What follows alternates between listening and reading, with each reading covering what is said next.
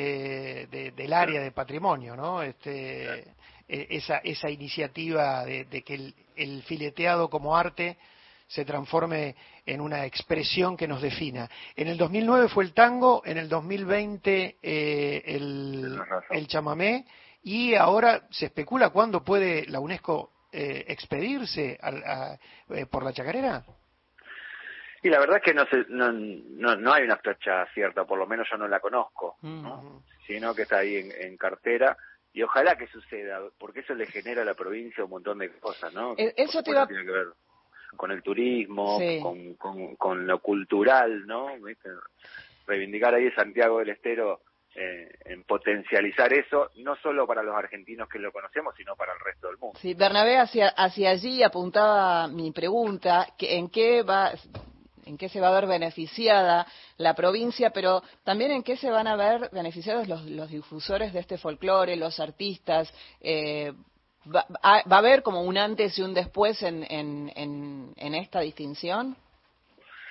Sí, por supuesto, eso siempre sucede porque empieza a generar interés en el ámbito cultural del mundo, no solo en el del país, ¿no? Cuando tiene esa diferenciación marcada y ese reconocimiento global, ya se empieza a tener como una costumbre en el resto de los lugares de, llevarlo para mostrar las expresiones culturales que están que son representativas, ¿no? es la diferencia entre entre eh, tener la representatividad de algo, ¿no? No es lo mismo una costumbre que una una costumbre eh, documentada y reconocida como tal, ¿no? Entonces ahí tiene una representatividad que le da el respaldo a cualquier eh, interesado en mostrar la cultura de otros países a poder llevarlo, garantizarlo frente a sus estados, ¿no? Ir a contar por qué quiere llevar eso a su país.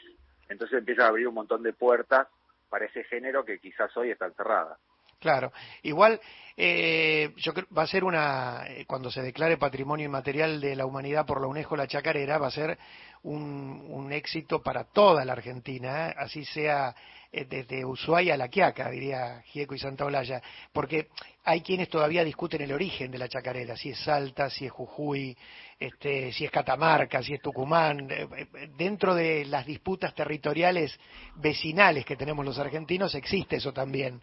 No, no que la chacarera surgió acá, surgió allá, pero en definitiva todos estamos este, apuntando a que el éxito, esto se concrete porque es un éxito para todos, tanto para los tucumanos como para los antigueños. Es que sin duda es así, ¿no? Siempre culturalmente el país está dividido como en tres regiones, ¿no? Una es el NOA, que, que, junta todas esas provincias que vos decís.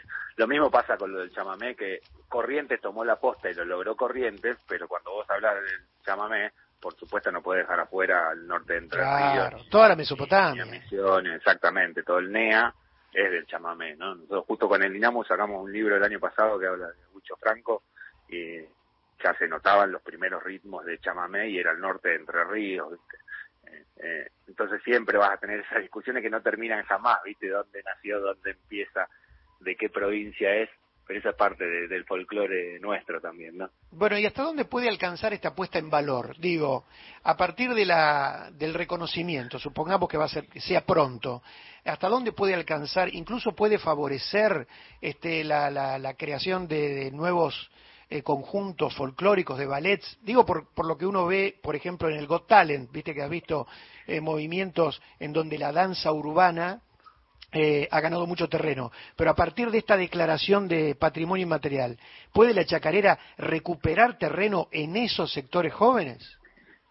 Yo creo que eso sucede en consecuencia, ¿no? En consecuencia porque pues, el, el ámbito gubernamental cultural de la provincia, de cualquier provincia del NOA, eh, si eso sucede, por supuesto le van a dedicar eh, un protagonismo que quizás no lo tuviera.